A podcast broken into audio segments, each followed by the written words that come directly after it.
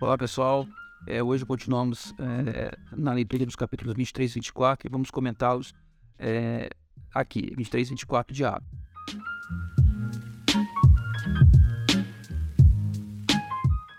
Espero que você esteja fazendo a tua leitura devocional diária da Bíblia. Não deixe de fazer porque é importante demais você ter uma disciplina para ler diariamente a Bíblia. No nosso programa, nós lemos dois capítulos por dia e, e, e todo dia eu, eu, publico um comentário sobre ele nas plataformas, sejam de vídeo, seja de áudio. É, se você não, é, não, segue, não nos segue nas, nas, nas nossas plataformas, vai lá, se inscreve e se a plataforma te permite, marca a notificação para toda vez que tiver um vídeo ou um áudio, você receba essa notificação. Ao final, você faz o seu comentário e sempre que possível nós vamos estar lendo. Ok, então nós vamos falar sobre o, o capítulo 23 e 24. É, Atos é, é, sempre trabalha com a, a, a, história da igreja, das missões da igreja. Quando a igreja nasce, ela começa a proclamar o evangelho de Cristo. Afinal de contas, todo discípulo ele é um missionário é, comissionado por Jesus para pregar o evangelho. Né? E de por todo mundo pregar o evangelho a toda criatura. Então Atos traz essa, essa, essa história, né? E é interessante ver as reações das pessoas e a forma como essa semente é lançada e como elas são, é, é, as pessoas reagem como as intenções do coração elas são manifestas pela palavra de Deus, né? Por isso que a Bíblia, por isso que a Bíblia fala que a palavra de Deus é espada de dois gumes, é, é, elas são discernir os pensamentos do coração. É, nesse capítulo 23, depois que os judeus é, fizeram, os judeus que vieram da Ásia fizeram aquela confusão toda, dizendo que Paulo estava, é, estava deturpando todos os costumes judeus, pegaram Paulo quase, é, bateram no Paulo, quase trucidaram Paulo no meio da multidão, e ele foi resgatado por uma por uma tropa ah, romana, é, é, o comandante levou Paulo para falar junto ao sinédrio judeu. Lá, Paulo teve que começou a se explicar. E quando ele foi abrir a boca, o, o subsacerdote falou assim, Ananias, que era o subsacerdote, falou assim, é, dá um tapa na boca dele. Aí o rapaz estava do lado, deu um tapa. Aí Paulo virou para ele e falou, você, ô oh, parede branqueada, querendo dizer assim, túbulo caiado, aquele que, aquele que só tem aparência, mas por, por dentro não tem nada. Aí o rapaz falou, olha, é o sumo sacerdote você respeite ele. Aí Paulo, é, reconhecendo a autoridade, falou: eu, eu peço desculpa porque eu, eu vou respeitar a autoridade. Paulo não entrou no mérito do caráter de quem estava na autoridade, ele respeitou a autoridade. Aí Paulo defendeu a sua autoridade. Quando Paulo percebeu que eles estavam com má vontade com ele, Paulo usou de artimanha e astúcia. Paulo percebeu, quando deram tapa na boca de Paulo, Paulo falou, pô, eu tô, eu tô, eles já não estão dispostos a me ouvir. Já estou pré-condenado e pré-julgado. Então, quando ele percebeu que no público que estava ouvindo ele lá no Sinédrio, que era a, o, o, tribunal superior lá dos, do, dos judeus, ele percebeu que havia duas facções, a facção dos fariseus e dos saduceus. E os saduceus não acreditavam na ressurreição em anjo nem espírito. Olha só como é que o cara é, não coisa nem outra. E os fariseus acreditavam nisso tudo. Aí Paulo falou: Sabe que eu estou aqui? É por causa da ressurreição dos mortos. O que ele queria dizer? Que ele estava pregando Jesus que ressuscitou dentre os mortos. Nisso criou-se uma confusão danada como os saduceus não acreditam na ressurreição dos mortos, nem em anjos, nem em, em, em, no Espírito, os fariseus sim. Então, os fariseus começaram a ir para o lado de Paulo, porque a divergência entre eles era maior do que a, a, a questão de Paulo entre eles. Lembra que quando Jesus, quando você nós, nós lemos os evangelhos e fomos a comentar, nós vamos falar sobre essa questão dos saduceus, que eles foram interrogar Jesus sobre a ressurreição dos mortos. E Jesus citou a ressurreição dos mortos e citou também os anjos, porque seriam como os anjos de Deus. Então Jesus também pegou no pé dos saduceus em dois lados, na ressurreição dos mortos e na questão dos anjos. E, e, e isso criou uma, uma, grande confusão e aí o negócio não terminou bem. Aí o comandante de novo teve que resgatar Paulo, tirou dali e, e falou, ó, eu vou levar você lá para Cesareia, aonde está o governador, e lá você vai conversar com o governador, porque eu não estou entendendo o que está acontecendo aqui. E nessa hora, Paulo recebeu a visita de Jesus e falou para ele ter ânimo, porque ele vai não só testemunhar de Jesus em Jerusalém, mas até em Roma, né? Ah, ah, os judeus, quando perceberam que estavam sem acesso ao comandante da guarda, que era Cláudio Lises, eles não tinham como é, fazer os tratos, ele falou, nós temos que matar Paulo. Então, não, vamos fazer o seguinte, vamos chamar, é, vamos falar para eles que nós queremos conversar um pouquinho mais com Paulo, e no caminho a gente prepara pessoas que que sequestram e matam ele. Aí 40 pessoas fizeram um juramento para matar Paulo. Nesse, é, de, de uma forma que é, é, a Bíblia não conta, mas chegou ao ouvido do sobrinho de Paulo. Olha, Paulo tinha um sobrinho. Ele tinha uma irmã, a irmã tinha um filho e ele tinha um sobrinho. Esse sobrinho foi para Paulo falar com Paulo. Olha, os caras estão ajuramentados que quando é, para matarem vocês. Não vão nem comer nem beber enquanto não te matarem. E, e eles vão, vão pegar, vão, vão uh, usar uma artimanha.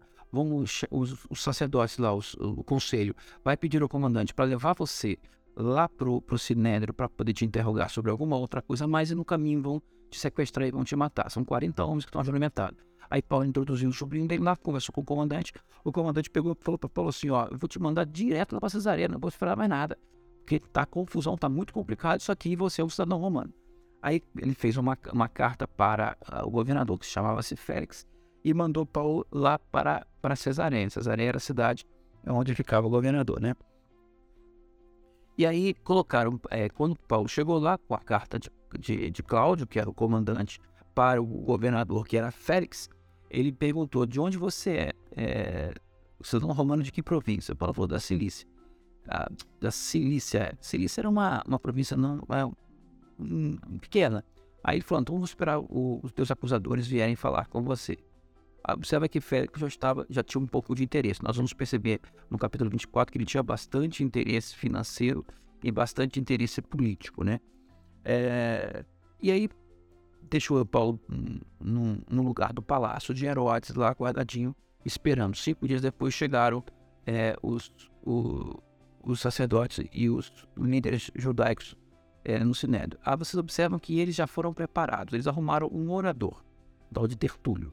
E esse cara sabia falar, e a primeira coisa que o cara fez foi fazer uma grande elogio ao governador, fazer um puxa-saquismo, né? aquelas coisas políticas em que você faz um ornamento, você tratou bem o nosso povo, você fez várias reformas aqui e tal, querendo fazer aquela, aquela, aquele meio de campo. E no final ele falou que Paulo era uma praga e que ele tinha uma seita e que essa seita estava contaminando todo o negócio. O governador deu a palavra, Paulo, Paulo olha, o que eles estão chamando é, de seita, eu estou falando de Jesus. Eu nunca, em momento nenhum, eu quis ofender o que eles estavam falando. E, inclusive, eu estava numa purificação segundo os costumes que eles pregam. E, eu estava, inclusive, no final da purificação. Aí falou, chegaram o pessoal da Ásia, lá, o judeu da Ásia, e me acusaram de coisas que eu não sou, que eu não fiz. E outra coisa, Paulo falou na, na defesa, cadê eles para me acusarem? Cadê eles que me acusaram lá? Cadê esse pessoal da Ásia? Não está aqui. Aí Paulo falou isso. Falou, então, o que eu estou falando é sobre Jesus. Aí Paulo aproveitou e falou de Jesus é que Jesus ressuscitou dos mortos e que ele é o, é o Senhor e Salvador é, de, de, de, toda, de toda a gente. E Félix, ouvindo aquilo, falou: ó, eu vou esperar um pouquinho mais e vou, vou, vou, segurar você aqui um pouquinho e depois a gente vai continuar ouvindo sobre isso. Bom, é, e, e, Paulo ficou ali dois anos é, com Félix. Dois anos com Félix. É, mas Félix deu uma certa liberdade para ele. Ele falou que uma certa liberdade. Você pode ficar aqui, mas fica com certa liberdade. Porque Félix se interessou pelo assunto e tinha uma esposa judia chamada Drusila. E eles foram ouvir Paulo. E quando Paulo falou sobre a ressurreição dos mortos, o julgamento que Deus teria feito sobre todo homem, Félix se amedrontou e falou: sobre isso eu te ouço depois.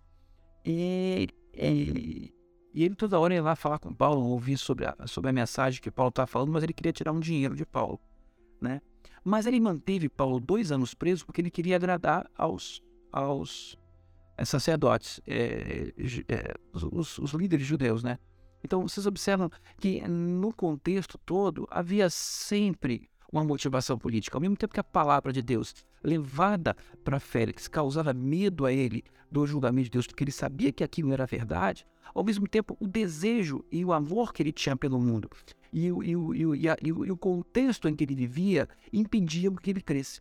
Porque na realidade, quando você crê em Jesus, você tem que abrir mão completamente é, das coisas que estão à sua volta. Não que você precisa abrir mão, mas você arrisca completamente tudo. Porque como as coisas no mundo normalmente estão vinculadas a interesses, e você não vai mais é, abrir mão é, por interesses pessoais do testemunho de Cristo, muitas vezes você vai ter que fazer uma opção entre você, entre Cristo e o mundo. E nessa hora você vai sempre apontar para Cristo. Isso é uma coisa que fica visível e patente para todo aquele que recebe o evangelho.